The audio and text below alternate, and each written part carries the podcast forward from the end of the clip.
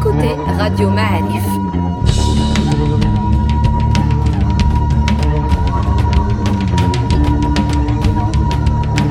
Le podcast Histoire.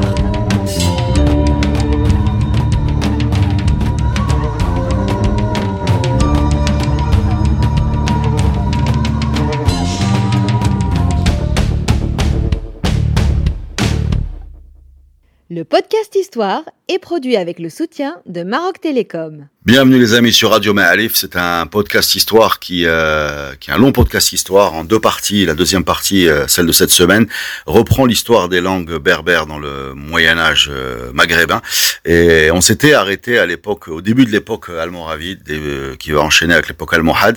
Et alors, on est toujours avec Mehdi Rouelgat, un maître de conférence à Bordeaux, qui nous fait le plaisir de nous raconter tout ça. Alors Mehdi, reprenons aux Almoravides, s'il te plaît évidemment, les Almoravides, en faisant la conquête d'Al-Andalus à partir de 1091, ils vont éprouver un besoin d'utiliser, d'employer en masse pour le, la création de leur empire, mmh. hein, qui est une nouveauté pour le Maghreb, eh bien, les services des Andalous.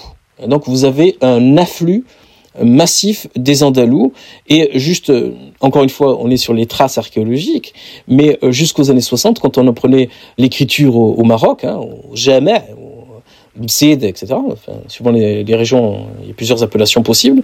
On, on écrivait avec une graphie particulière, le Khat al hein, qui est une, un dérivé, pour faire euh, vite, hein, pour, du Khat al-Andalusi, de la graphie utilisée hein, et inventée justement par ces koteb, ces scribes, hein, ces écrivains au service euh, du pouvoir, puisque le pouvoir en place a toujours besoin de jeux d'écriture pour faire rentrer l'impôt, pour communiquer avec les provinces. Évidemment, il y a un lien indissociable entre la naissance de l'écriture et la naissance de l'État. Hein, je profite de cette occasion hein, pour faire une petite digression, mais qui n'en est pas une.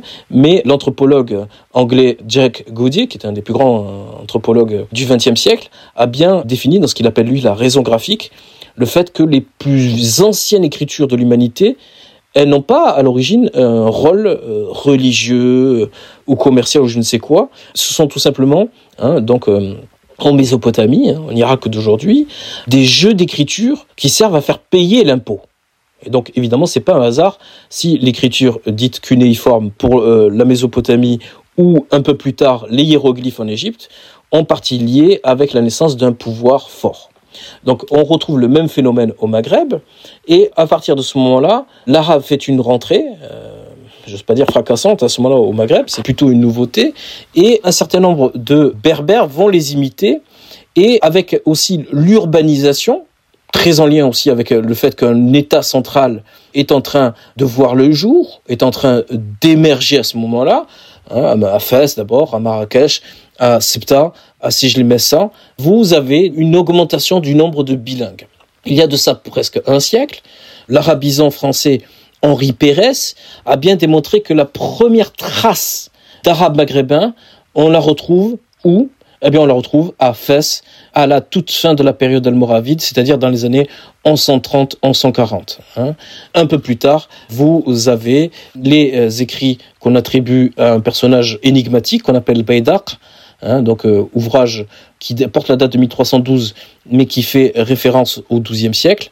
Et on trouve un personnage qui parle dans, euh, qui écrit un, arabe qui est très influencé par le berbère et qui euh, est un mélange aussi d'arabe indel aussi. Par exemple, on trouve le terme besh Hein, donc afin d'eux, hein, qui n'a évidemment rien à voir à l'origine avec l'arabe classique, ou encore signe de l'influence du berbère, vous avez une annexion, ou bien d'abord une, une, confusion entre le sin et le sad, parce que évidemment la langue berbère a eu cette influence sur l'arabe maghrébin de systématiquement emphatiser. Si je pose la question à un maghrébin lambda, comment on dit un son, saut, si je lui dis euh, comment on dit un fouet, ouais. saut, euh, là, je fais attention parce que je suis dans l'hyper-correction linguistique, parce que je sais qu'on me met sur la, un petit peu sur la sellette, mais sinon, les Maghrébins, ils font pas la différence, en fait. Mm. C'est pour ça que, pour écrire le mot terme, les euh, murailles, les remparts, lui, il écrit, euh, au lieu d'écrire assoir, et donc, il sort. Mm. Vous voyez bien que, en vérité, on prononce ça à la façon d'un sad, mm. d'un S emphatique. Donc, évidemment, c'est une, une, et encore, euh, l'annexion systématique. Alors, j'invite les auditeurs à voir la vidéo de Tahsin donc le célèbre auteur égyptien, hein, qui se moque euh, des Maghrébins, et tout particulièrement des Marocains, hein, parce qu'il il fait état, hein, il rend compte du fait qu'il ne comprenait absolument pas ce que voulait dire dieli. Diel, DLI, DLO, DL, etc.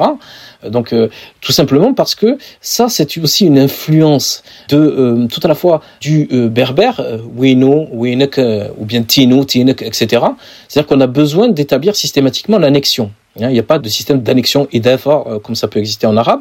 Et donc du coup chez le Beydak vous trouvez par exemple Khebe Mita Teshvin c'est-à-dire euh, la tente qui appartient euh, ou d'elle euh, qui appartient à Teshvin, donc du nom de l'émir al-Mouravid. Donc évidemment, c'est tout à fait important parce que ça donne une indication de quelque chose. Donc ce que tu es en train de dire, c'est que ces élites lettrées bilingues mhm. qui écrivent en arabe ont également des influences berbères dans leur utilisation de l'arabe.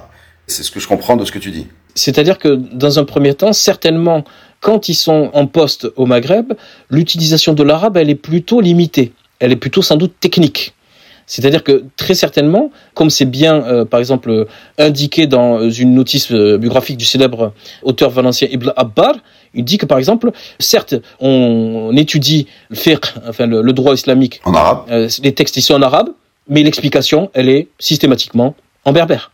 Tout simplement pour que les personnes, les apprenants, puissent suivre le cours. Parce que, comme l'indique euh, euh, par exemple, dans son très célèbre ouvrage de géographie, en fait, de description de la Terre, eh bien, évidemment, même à Fès, les personnes bilingues sont à ce moment-là une rareté. Donc, il faut prendre en compte le fait on est dans un espace, le Maghreb, que caractérise le peu de diffusion de l'écrit, et dans un espace que dominent les langues berbères, et où l'arabe est plutôt plutôt au XIIe siècle, donc à la fin de la période almoravide, une rareté. Alors, est-ce qu'on peut imaginer, par exemple, c'est une question qu'on s'est qu'on posée et euh, on n'a pas de certitude, mais on a des soupçons, qu'un personnage comme Youssef Moutsachfin, quand il est en interaction avec les les Sévillans, par exemple, euh, comme Ouatsamid bin Abed, euh, avec qui il va échanger pour organiser le, débarquement des, des, troupes almoravides qui va donner la bataille de Sadaka, que Youssef Moutsachfin ne parle pas arabe, en fait. Alors euh, évidemment, ça a été mis euh, en relief, ça a été mis en évidence dans le très beau ouvrage euh, Zakaria Boualem des du Maroc. mais, mais, ce que je veux dire par là, c'est que à l'évidence, Youssef Deshfin a peut-être appris des rudiments d'arabe et plutôt sans doute d'arabe qu'on parlait en Alain Dalous. Mm, mm. qui n'est pas l'arabe mm. l'arabe classique. Alors, je tiens à dire que par ailleurs, malheureusement, c'est assez méconnu au, Maroc actuellement, mais vous avez des grands ouvrages, des sommes un véritablement considérable d'études sur l'arabe indel aussi hein, qui viennent de, par exemple, d'être publiées à l'INALCO, l'ancienne langues, langues orientales à Paris, en plusieurs volumes. Alors, il faut aimer la linguistique, hein. c'est pas simple, mais euh, c'est euh, néanmoins passionnant parce que c'est la, la, langue vernaculaire, j'aime pas ce terme, mais le dialectal arabe ancien le mieux connu de tout le monde arabe. Donc, on sait à peu près comment fonctionnait cette langue. Donc, il y il y a un dialectal andalou également. Bien évidemment, il y a un dialectal andalou et qu'on connaît très bien par ailleurs, qu'on connaît assez bien. Et d'ailleurs, je tiens à dire que même dans ce dialectal andalou, vous avez, surtout après la période almoravide almohade, des traces dans l'arabe de Grenade de berbères qui sont évidents, comme par exemple Zri, hein, qui est Zar, euh, regardez, ou bien le, où on a ça dans les, des ouvrages du XIIe, XIIIe siècle, le fait que euh, les Andalous connaissaient tout aussi bien, pour désigner les escargots, le terme Qawqan que le terme Arlal, qui a donné, vous savez, le marocain Rlala. Donc évidemment, ce que je veux dire par là, c'est qu'il y, a aussi la trace d'une influence berbère dans l'arabe andalou, tout simplement parce que généralement, les influences, elles se font, elles s'exercent, elles se réalisent dans la mesure où les dominants, où la langue des dominants s'impose aux dominés un phénomène qu'on connaît bien au Maghreb avec, euh, par exemple, euh, la langue euh, française. Hein, c'est évidemment, il faut prendre toujours les interactions linguistiques, les influences d'une langue sur une autre, dans le cadre d'un rapport de force. Et donc évidemment, euh, pour revenir à ta question, Youssef Neshvin, par ailleurs, va devenir une sorte de modèle de monarque demi-habile, semi-habile, comme dirait Pascal, c'est-à-dire un personnage qui est mal éduqué, qui correspond pas aux normes, aux standards de ce que tout doit être depuis le XIe siècle, depuis l'époque des rois de Taïfas, les Moulouk Tawaif, qui règnent en Andalous, dont l'archétype est el Mu'tamid ibn Abbad, évidemment, de quelqu'un qui maîtrise parfaitement la l'adab, donc la culture classique lettrée, qui est aussi le, savoir-vivre, la politesse, hein, tout ça est fondu dans le même mot et désigne, il rencontre, euh, il renvoie, fait référence au même concept, évidemment, Youssef Tachfin ne répond pas à ces critères. Et sans doute, il comprenait l'arabe, mais il n'a jamais compris. Et pour euh, le dénigrer, le fustiger, vous avez ce qu'on appelle des shu'ubiyat, c'est-à-dire des joutes soi-disant oratoires, mais qui est aussi un genre littéraire euh, écrit à part entière de Sharkundi. Donc Sharkundi, c'est quelqu'un qui est originaire de Segunda, à côté de Cordoue, hein, qui dit de Youssef Tachfin, donc quelqu'un euh, interroge Sharkundi sur, euh, donc qui est un lettré andalou au service des Almohades, du gouverneur de Tanger, sur qu'est-ce que tu penses de Youssef Tachfin et du fait, sous-entendu, du fait qu'il maîtrisait absolument pas l'arabe. Et euh, a cette réponse, quand tu vois une troupe d'ânes gouvernée par un mulet, ne les blâme pas parce qu'ils sont bien appareillés. Donc évidemment, ce que je veux dire par là, c'est que alors euh, euh, les choses vont euh, évidemment évoluer puisque le fils lui-même de Yusuf Tashfin, Ali ibn Tashfin, donc est réputé avoir parfaitement maîtrisé la, la, langue arabe et on retrouvera le même phénomène avec les Almohades puisqu'on part d'une connaissance lacunaire voire quasi inexistante de l'arabe à des califes qui sont eux-mêmes réputés pour avoir composé des vers, donc d'avoir excellé dans la métrique arabe, le urud, et pour qui la moindre allusion à un vers des mu'allaqat, c'est-à-dire la versification, la poésie arabe la plus complexe qui soit, est reprise au bon hein, et, fait l'objet d'une réaction immédiate de la part du calife, qui est évidemment...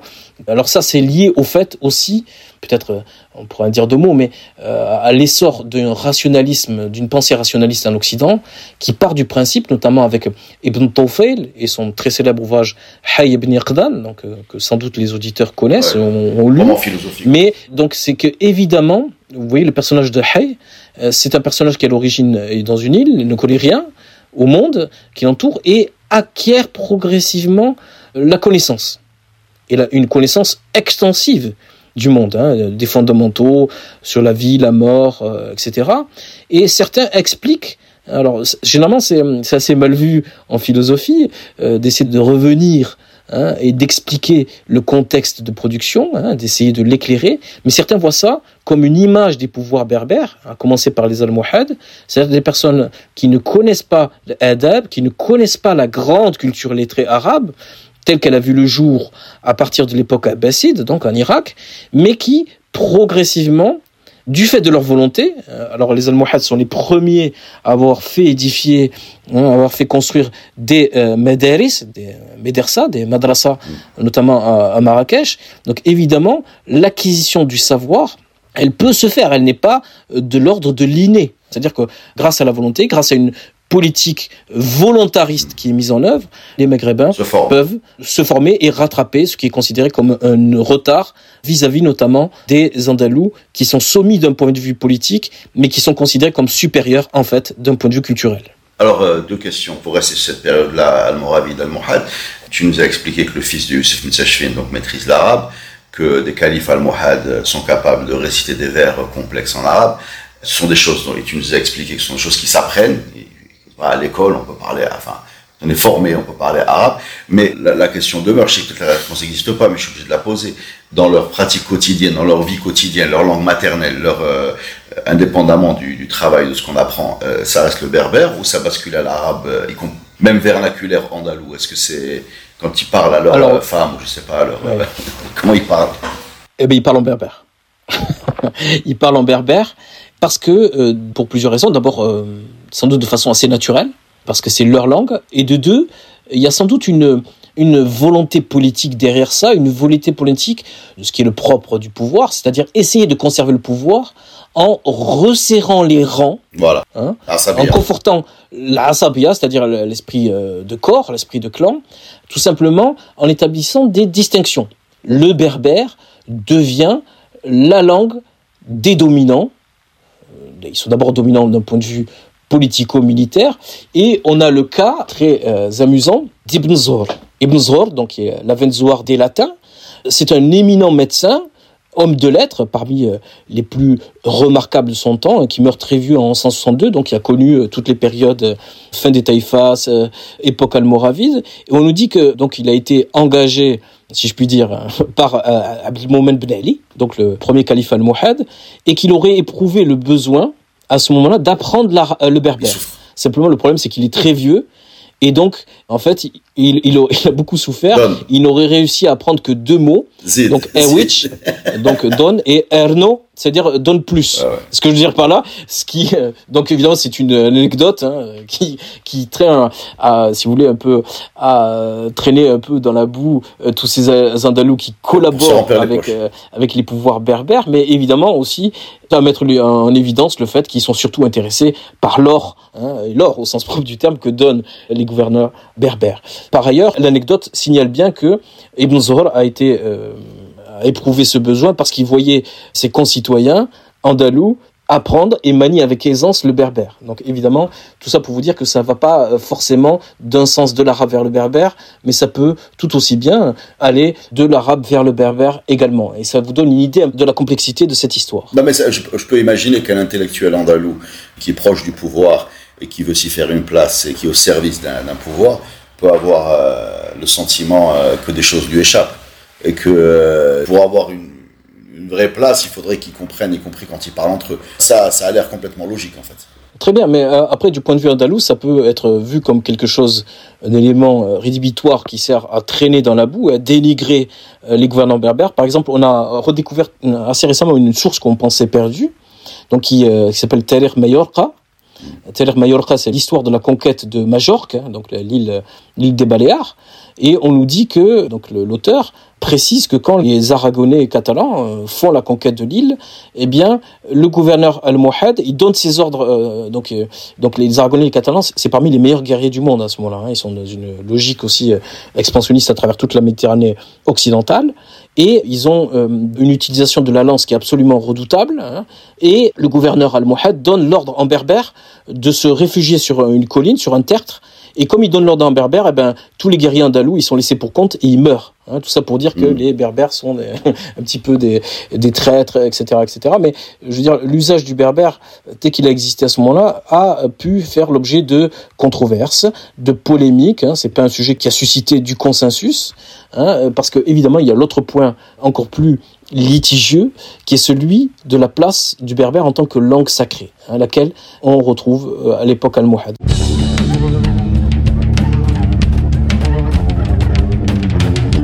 Juste pour dire sur la langue des Almoravides, vous avez une source du XIVe siècle qui dit que les Almoravides appelaient tous ceux qui n'étaient pas almoravides, c'est-à-dire qui étaient non berbères en fait, euh, ou bien des berbères différents d'eux, ils les appelaient ils les appelaient Akmonizan.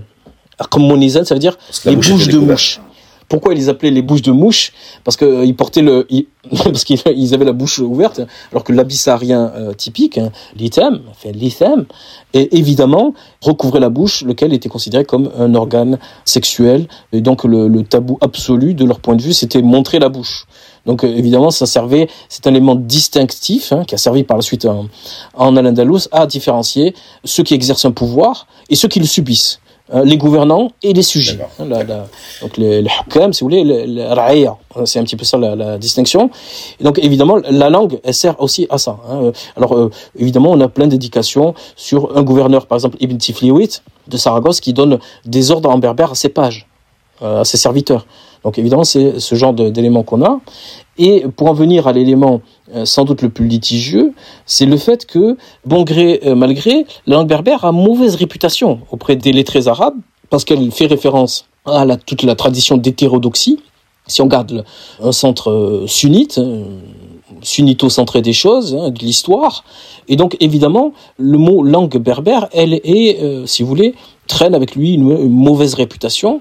C'est pour cela que Ibn Tumart est réputé avoir voulu œuvrer dans le sens d'une requalification, hein, donner une charge positive à cette langue en l'appelant, en lui donnant un nom, sans doute forgé à ce moment-là pour l'occasion de l'Isel Gherbi.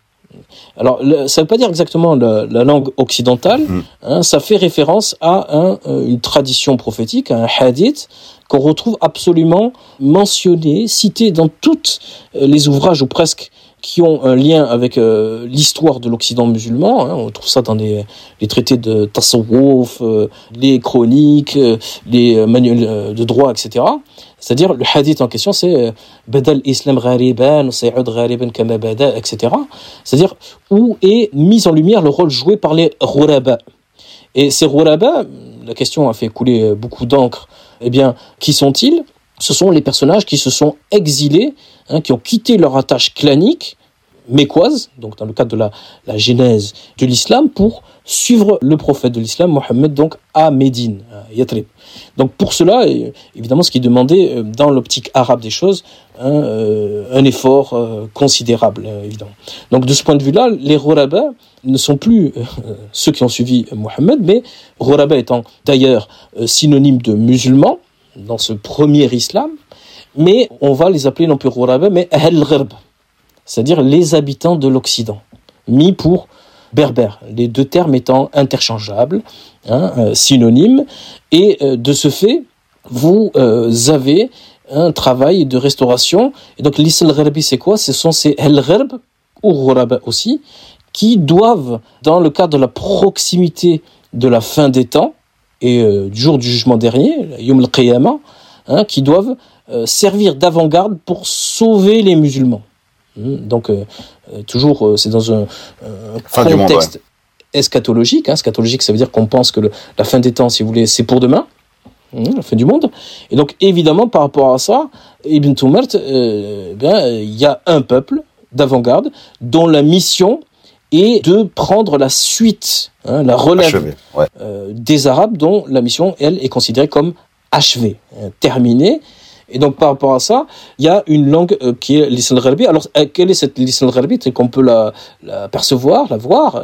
C'est un mélange de langue arabe avec euh, principalement des termes coraniques, donc qui sont conjugués à la façon du berbère qui est aujourd'hui le berbère du sud du Maroc, le Tachlhid. Hein Par exemple, je vous donne un exemple qu'on trouve chez l'Azafi, donc Abul Qasim l'Azafi, donc qui est originaire de Septa, donc de Ceuta qui dit à propos du euh, donc il fait parler le, euh, donc c'est une monographie consacrée au saint Abou Yaza donc l'actuel qu'on appelle aujourd'hui euh, Bouazza au Maroc Moulay Bouazza et donc il, il dit euh, précisément Tawbah Sarab alamin donc on voit bien le concept coranique du repenti Tawbah et qui est conjugué avec la première personne du Moudare, hein, enfin de l'aoriste présente, et ce étant à l'aide de. D'ailleurs, je profite à dire que pour les Marocains, signe qu'il y a quand même un inconscient euh, de la langue berbère quelque part, on dit bismillah ou bismillah.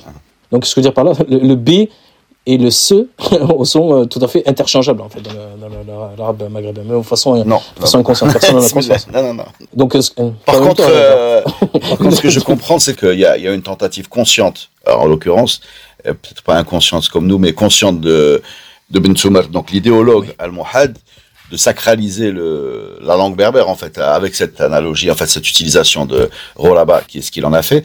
Euh, moi j'ai une j'ai une question par rapport à ce qu'on a entendu de la part d'un linguiste. Finalement je sais qu'on est aux confins du sujet mais quand même je posais la question vu que sur la langue arabe il y a une langue arabe qui est écrite, euh, qui est celle du Coran et qui est celle qui est enseignée, etc. Et d'après ce linguiste, et, compris, ça, ça se confirme dans ce que tu nous dis, en fait, les langues parlées en Andalousie ou dans les populations arabes sont jamais véritablement cette langue arabe. Ce, sont des, des dialectes euh, dérivés, euh, chacun à, leur sauce. C'est-à-dire que euh, cette langue arabe, finalement, à l'oral, elle a très vite dérivé vers des adaptations locales, quoi, indépendamment du berbère. Oui, mais ce que je veux dire par là, c'est qu'il n'y a jamais eu de langue arabe véritablement unifiée. D'accord. Parce que tout simplement, il n'y a jamais eu mais, d'empire. Dans dans l'écrit, il était, ouais, dans l'écrit, il était unifié. Donc évidemment, la langue des gens du Yémen. Dans l'écrit. Euh, euh, plus ou moins, plus ou moins. D'ailleurs, le, le fait de donner des normes à peu près stables, il est directement la conséquence du fait que euh, Abdelmalek ben Marwan, donc à partir de 692, des années 692-694, eh bien, a décidé de faire de l'arabe la langue administrative. Et petit à petit, euh, ce sont les administrateurs, d'ailleurs d'origine locale, souvent non arabes, comme Ibn Muqaffah, enfin, sa famille, ou encore la famille de Sibawayh, hein, qui ont éprouvé le besoin de créer une grammaire. Nahu, eh ben c'est tout simplement un instrument pour permettre à des non-arabes de maîtriser l'arabe et d'avoir accès à l'administration, c'est-à-dire aux prébendes, hein, à l'argent, au pouvoir, euh, etc. C'est comme ça qu'on crée une langue. Bon, euh, comparaison n'est pas raison, et puis je pense qu'il faut euh, faire un usage parcimonieux de l'exemple français, mais évidemment, attention, la, création de l'académie, qui donne une langue avec un dictionnaire, etc., c'est Richelieu. C'est 1630. C'est lié à l'établissement d'un pouvoir central fort. Donc évidemment, à ce titre-là, les parler euh, d'Arabie, euh, par exemple, si j'ai bonne mémoire, il faudrait que je retrouve la référence, mais vous avez un hadith qui stipule que, par exemple, le, le prophète de l'islam ne disait pas j'ai hmm. mais il disait j'ai. C'est-à-dire qu'il éludait la vidéo au Maroc aussi, hein, qui est pourtant la euh, forme de, l'arabe classique, hein, qu'on apprend. Ouais, ouais. Mais... Non, non, non, le Maroc, alors là, je ne dis pas quoi. L'exemple typique, c'est Aïcha qui est devenu Aïcha chez nous. Euh... Ouais, ouais, donc euh, Aïcha, mais il y a des, y a des princes almoravides qui s'appellent Ibn Ta'iyasht. Donc, à dire aussi ce que la progression de l'arabe, pour juste introduire un peu de complexité, fait que, par exemple, on sait qu'à l'époque des Bedrawata, donc au 9e, 10e siècle, les Berbères étaient incapables de prononcer le son ha propre à l'arabe, et que par exemple, il disait pas euh, Mohammed ou Mohamed, mais il disait, euh, il disait, il prononçait Mamat, un peu à la façon euh, des Turcs, hein, vous savez, qui Mehmet, Ahmet, etc. Et on sait qu'à l'époque al-Mouravid, eh vous avez des Ta'iyesht, où vous avez le nom de la tribu Ida Mahmoud, par exemple, dans le Haut Atlas, et donc on a une, même les phonèmes propres à l'arabe, le Ain, le Ha, etc., font une entrée dans les parlers berbères, signe qui a euh, commence à émerger à ce moment-là une sorte d'influence de l'arabe. Oui, mais justement, alors, le, évidemment reste la question posée quel arabe? Évidemment, euh, avec l'exemple que je donnais tout à l'heure de, de Bèche, vous voyez bien que dans tout l'arabe, euh, on dit Bèche, on, dit, on emploie d'ailleurs dans la totalité du Maghreb. Euh, il y a juste, ça commence à partir de la Libye, on commence à voir apparaître des HN, quelque chose. Mais vous avez le mot, par exemple, euh, qui est employé, qui euh, commence et qui est attesté dès le XIIe siècle comme emprunt fait au berbère, dans les langues arabes, c'est le mot ara. Ara Ara vient directement de, c'est un mot berbère. Hein. si on reste au Moyen Âge, on a l'habitude de présenter donc l'Andalousie comme une zone arabophone et le Maroc comme une zone plutôt berbérophone je parle dans son quotidien, sa population, pas forcément dans ses élites. Et même quand il y avait un rattachement politique, donc à l'époque Almoravide et Almohad, où on avait un, rattachement politique de, de l'Andalousie et, du Maroc, moi je voudrais bien entendre t'entendre sur euh, l'influence amazir en Andalousie, qui est présentée comme, par exemple, euh, on est tombé, euh, on lisait euh, il y a quelques jours avec euh, nos historiens les règles de gestion du sort de Séville on parle de merguez par exemple, qui est un, mot amazir. Est-ce est que dans ta quête, tu, dans tes recherches, tu tombes comme ça sur sur en zone présentée comme arabophone et pas au niveau des choses qui sont restées de l'amazir Oui, absolument. Alors il y a évidemment Al-Andalus, pareil, la langue. D'ailleurs que ce soit, je, vais dire quelques, donner quelques exemples, que ce soit la langue arabe puis ensuite le castillan qui se substitue à la langue arabe, on trouve la trace euh, de ces langues berbères. Alors, on ne trouve pas trace, euh, pas véritablement de trace des langues berbères qui étaient parlées sans doute par les conquérants, pour des raisons assez complexes à évoquer, mais on trouve trace de la langue berbère des Almohades, en fait, et des Masmouda. Alors, les Masmouda, c'est de leur parler, c'était sans doute le parler qui a donné le Tachilhit, qui était sans doute ultra dominant au, Maroc actuel. Hein. Euh, attention, l'arrivée de zones de Senhaja, c'est-à-dire de personnes qui viennent du désert, sans doute elle s'est fait euh, graduellement après les grandes catastrophes qu'a connues le Maghreb, notamment au XVe siècle, hein, sécheresse, peste, vide démographique qui a amené pratiquement de façon euh, incessante, continue, depuis le XVIe siècle, des populations venant du désert qui vont aller d'un sens est-ouest. Hein, c'est pour ça qu'on trouve par exemple des Zmour, qui sont euh, des populations qu'on identifie dans le Haut Atlas oriental, c'est-à-dire de la version saharienne de l'Atlas, pratiquement jusqu'aux alentours de Rabat euh, au XVIIIe siècle, près de la forêt Mamoura. Même chose avec le, le terme Eitzroroshen, les la, tribu berbère bien connue, euh, qui est arrivée presque pas très loin de Fès, mais à la, à la base Eitzroroshen, ça veut dire le, le, le, chacal se meurt, meurt de soif. C'est-à-dire à l'endroit où un chacal meurt de soif, ça veut dire que c'est bien, bien, bien, bien sec. Et donc évidemment, c'est pour cela que la trace de berbère qu'on peut trouver, alors je vais dire dans quelle source on peut les trouver. On en trouve dans la poésie vernaculaire, qui a donné plus tard le melhoun, l'ahn, l'ahn étant à l'origine la, la faute de langue, le solécisme, la faute de grammaire. On les trouve par exemple chez euh, Ibn Quzman, qui a donné quelques mots en berbère. On le trouve dans les deux livres de recettes rédigés par des Andalous au XIIIe siècle. Hein. C'est là où on trouve par exemple, les Andalous disent euh, peut dire, euh, mais on trouve euh, ifz, euh, donc a donné le fez aussi en, arabe, en arabe maghrébin, donc il le terme berbère. Et donc il y a une connaissance progressive et surtout, surtout, dans les documents des 15e, 16e siècles, où vous avez des Castillans qui se donnent pour mission d'évangéliser les Andalous. Hein, et évidemment, ils sont à l'origine de la création des premiers manuels bilingues. Hein, en vérité, les manuels arabes, par exemple pour apprendre une langue euh, étrangère, euh, X ou Y, eh bien, tirent à l'origine de cette méthodologie qui apparaît à ce moment-là en Europe, au XVe siècle, hein, qui est une production italienne et espagnole en fait.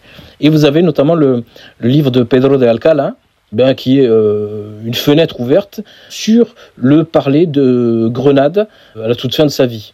Je veux dire, sous domination musulmane, j'entends, hein, jusqu'à 1492.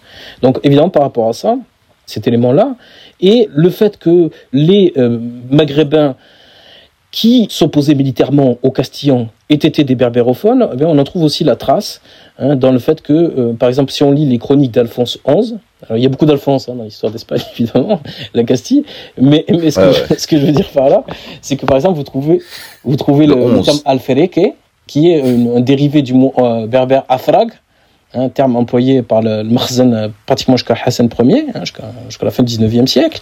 Hein, la Farag, c'est le camp califal, hein, c'est le camp, la ville mobile hein, qui euh, permettait au, au, souverain de maintenir son rang, d'imposer son ordre dans des régions non soumises. Et donc évidemment, ce terme, il est connu des Espagnols, et même le mot sagué, la lance, hein, asagayas, provient du berbère. De même, le terme renete, cavalier, un ça signifie tout simplement, ça vient du mot znata.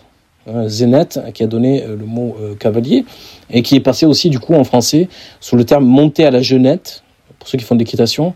Monter à la genette, ça veut dire monter avec des étriers hauts. En fait, les Maghrébins ils montaient avec des étriers hauts pour mieux pour mieux lancer, hein, mieux viser en fait les, donc en utilisant la, lance à partir euh, d'une monture quelconque, hein, un cheval ou autre. Donc évidemment, vous voyez bien cette langue berbère, elle est, euh, elle est là. On peut en déceler la trace. Alors évidemment, le problème, c'est qu'on manque d'études globales parce que vous avez une fermeture disciplinaire. Les arabisants ne sont pas les berbérisants, les historiens ne sont pas les linguistes, et vous voyez bien que cette fermeture, hein, ce, manque d'interaction, est tout à fait préjudiciable hein, pour comprendre un peu quelle était, euh, enfin, pour aller dans le sens, pour abonder dans le sens d'une histoire globale qui, entre autres choses, mais surtout, pour nous aujourd'hui, permettrait de reconstituer les langues du passé. Parce que là, on a des éléments assez sérieux. On a des éléments aussi assez sérieux chez les grands biographes lettrés des 13e, 14e siècles, donc euh, de la fin de l'époque almohade, début de l'époque mérénide, qui nous ont donné plein d'indications sur même comment on prononçait le berbère. Hein. C'est notamment le cas de Ibn Abdimalek al-Murrakushi, qui nous dit tel son se prononce comme ci, comme ça, voilà, tel, euh, voilà, parce qu'il donne des, précisions sur les, c'est des dictionnaires, des dictionnaires qui permettent de savoir qui est qui, qui fait quoi, où ils sont nés, quel, et, évidemment ces gens-là souvent portent des noms berbères, et donc il précise comment ça se prononçait, comment ça se disait, parce que les sons du berbère, les phonèmes du berbère euh, n'ont pas encore comme aujourd'hui beaucoup convergé euh, sur le modèle de l'arabe. Hein, et par exemple, il y a un son qui est entre le, euh, moi je serais incapable de prononcer d'ailleurs, qui est entre le kef, le ga et le kra, qui était un son qui servait à caractériser le berbère, et ça on en parle, et même Ibn Khaldun en a dit un mot eh bien pour dire que la langue berbère fonctionne euh, à partir d'un modèle qui n'est pas euh, celui de la euh, phonétique arabe. Si on reste sur les noms, ce qui est assez paradoxal et amusant, c'est que tu dis que par exemple, pour rester sur l'époque almohade, donc Mentoumert euh, anoblit le berbère, le part d'une sorte de sacralité, mais en même temps, par exemple, son entourage prend des noms arabes. J'ai l'exemple en tête de Abu Hafs Hensati, qui est un des généraux les plus remarquables de cette euh, expansion. Il s'appelle Fesca. Fesca, qui est un prénom amazir, bien sûr, berbère, et quand il. C'est le nom qu'on donne à quelqu'un qui est né le jour de l'Aïd Kibir. Tafska, ça veut dire euh, l'Aïd Kibir. Aïd al-Adha. D'accord, Aïd Kibir. Euh, donc en fait, il y a cette volonté d'anoblir le, le, berbère, en tout cas dans l'élite almohade, et en même temps de s'anoblir soi-même en utilisant des noms à connotation religieuse pour utiliser le aura sainte, j'ai envie de dire. Donc Absolument, ça, ça va alors c'est toujours euh, un mouvement d'une grande complexité et qui peut paraître euh, parfois paradoxal, mais les proches compagnons, les disciples de Ibn Tumert, ont systématiquement reçu des noms qui faisaient un peu l'apologie du bilinguisme. Pourquoi le bilinguisme arabo-berbère? Parce que euh, la genèse de l'islam, elle est forcément arabe. Donc évidemment, il y a l'idée de se raccrocher à cette histoire tout en euh, se prévalant d'une singularité qui est celle berbère, c'est-à-dire qu'on les connaît sous les deux noms. Et si vous prenez le Kitab al-Ansab, donc qui est une partie du manuscrit de l'Escorial, Kitab al-Ansab, donc c'est le, livre des généalogies des compagnons d'Ibn Tumart, hein, systématiquement ou presque, euh, sauf quand ils sont d'origine noire, là du coup ils ont des noms qui sont bien reconnaissables, eh bien ils ont des noms bilingues. C'est-à-dire que un tel s'appelle Igig, qui veut dire la, foudre, mais en même temps il s'appelle Ibrahim. Hein, euh, il y en a un qui s'appelle mm. Abdel Wahid, donc euh, ça fait euh, référence au serviteur du Tawhid, donc qui est l'idéologie, hein, qui est le credo al-Muhad. Mm. Mais en même temps, il s'appelle Irzigen, qui était un nom d'ailleurs qu'on donnait souvent aux esclaves. même chose pour Tafska, ou Feska, qui devient euh, euh, sur le modèle de Omar ibn Khattab, donc qui devient euh, Abu Hafs, Omar. Donc l'idée d'un compagnon qui est un combattant, qui fait preuve d'une loyauté indéfectible hein, vis-à-vis de, la, cause justificative et militante de l'almohadisme. Donc évidemment, c'est cette idée d'un bilinguisme et ce bilinguisme, sans doute, a joué un rôle absolument considérable, en fait. Le fait aussi de promouvoir la langue euh, berbère, c'est lui donner une forme écrite. Ça, c'est extrêmement important. C'est-à-dire que les seules phrases dont on dispose, ben, c'est des phrases qu'on retrouve dans des euh, manuscrits qui font l'apologie de l'almohadisme, qui cherchent à la justifier, à la légitimer. Donc évidemment, c'est c'est pour cela, donc je fais un petit saut dans notre histoire contemporaine, c'est pour cela que l'immense majorité des manuscrits en berbère, où on retrouve du berbère, sont des manuscrits qui sont liés au Tashlahit, donc au parler du euh, sud du Maroc actuel. Et encore aujourd'hui dans le Sousse, une grande partie des sciences religieuses, religieuses sont enseignées en berbère. Tout le monde, si vous tapez Tashlahit sur YouTube, vous allez voir. Hein, c'est très, c'est très drôle d'ailleurs. On trouve soit, des, soit des chansons, soit des sciences religieuses. Hein, de façon un peu, bah, voilà. Si on faisait le compte euh, des deux.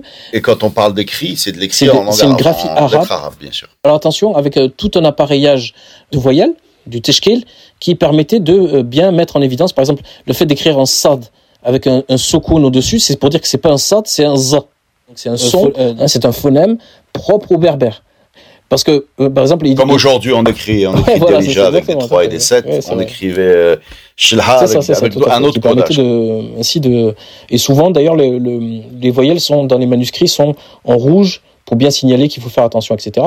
On trouve aussi un autre document absolument exceptionnel, un manuscrit qui est conservé à Leiden, aux Pays-Bas, hein, en Hollande, hein, qui est un dictionnaire. Enfin, c'est pas vraiment un dictionnaire.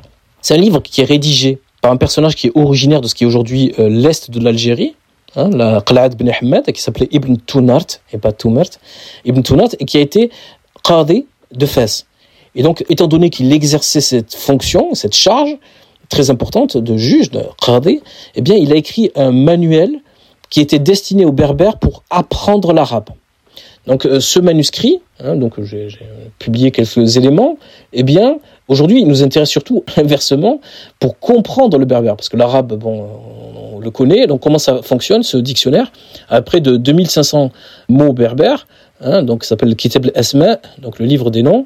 Vous avez des chapitres, par exemple un chapitre sur les animaux, tous les animaux possibles imaginables, les insectes, euh, les parties du corps humain, euh, le nom des armes, passionnant pour nous évidemment, et vous avez même un calendrier, signe qu'on connaît extrêmement mal cette histoire, parce qu'elle a pendant des siècles relevé de l'oralité et elle a été plutôt écrite par des étrangers au Maghreb.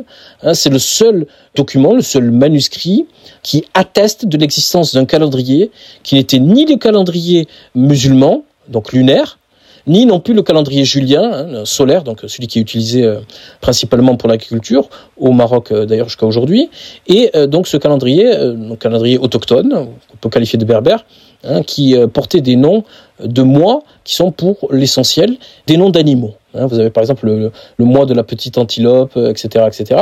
Donc déjà, avec ce manuscrit, il est absolument extraordinaire parce qu'il permet d'entrevoir euh, tout un pan du passé. Il peut nous donner jusqu'à un certain point l'illusion de pouvoir le reconstituer, ce passé. Et euh, par exemple, même chose, dans le manuscrit de l'Azafi, Abul Qasim l'Azafi d'origine andalouse, mais a écrit des, comme il a été au service des Almohades, hein, eh bien, il a écrit des phrases en berbère qui nous donnent une, bonne indication de ce qu'était cette langue occidentale, l'Isel Gharbi. Il dit par exemple qu'il précise que Abou Yazza, donc euh, Moulay bien il pensait, à l'instar de ses contemporains, des gens qui vivaient avec lui, que les euh, âmes se réincarnaient en fait, des morts se réincarnaient dans euh, le vivant, y compris dans des animaux. C'est-à-dire que si vous aviez été un mauvais musulman, vous incarniez dans ce qui était un des grands problèmes des Maghrébins jusqu'au 19e siècle, hein, qui sont les bêtes fauves, notamment les lions. Et quand des lions attaquaient des troupeaux, souvent mangeaient le berger aussi, hein, par la même occasion, eh bien, ils devenaient euh, des lions, hein, y compris des lions qui avaient une certaine couleur, puisqu'il y avait tout un dérivé, un panel de couleurs. Et donc, il dit, euh, là, c'est tout à fait passionnant, parce que là, pour le coup, le vocabulaire, le champ lexical est berbère, et la conjugaison est arabe. Il dit, Kolo li izemsgen. C'est-à-dire, dites au lion, ism, Asmgen, c'est Wasmgen, Wasmren, ça dépend des parlers, ça veut dire le, noir. Dites au lion noir. Donc, euh, ce que je veux dire par là, c'est que on a une montée en puissance du bilinguisme qui nous aide aussi, nous, historiens, pour euh, jeter une lumière, hein, pour éclairer euh, tout un pan du passé qui serait sans cela totalement, qui nous serait totalement inconnu, méconnu, voilà, et qui resterait en fin de compte dans l'ombre. Ce qu'on retient, enfin, on retient une plongée vertigineuse comme ça dans la linguistique euh, Euh, on retient en tout cas que c'était beaucoup plus complexe que ce qu'on avait euh, présenté, ce qu'on nous présentait dans notre inconscient collectif euh, d'une Andalousie euh, arabophone. euh, de, d'un- c'est beaucoup plus complexe. Peut-être qu'on est euh, le Maroc est toujours aujourd'hui dans une réflexion autour de ces langues, par exemple d'enseignement. On a réintroduit la masière, on parle aujourd'hui de l'anglais, on est revenu au français pour les langues scientifiques. Donc on est dans une espèce de, de- si on veut être positif, de multilinguisme, si on veut être négatif, dans une Mhm. espèce de confusion. Donc prenez-le comme vous voulez selon votre votre humeur. Mais toujours est-il que ce que tu nous racontes nous permet bien de réaliser à quel point euh, cette composante plurilinguistique est ancienne déjà euh, ne date pas de n'est pas une chose récente, c'est une chose avec laquelle euh, les élites euh, ou peut-être pas que les élites ont beaucoup jonglé et euh, ça nous permet aussi à travers les langues de, de comprendre euh, la, la constitution de qui on est. Donc merci beaucoup pour cette C'est moi qui vous remercie. À très bientôt.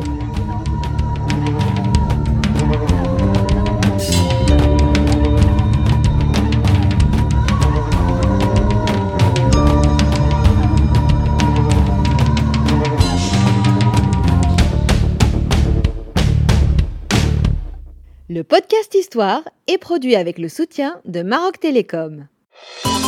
Maroc Télécom, un monde nouveau vous appelle.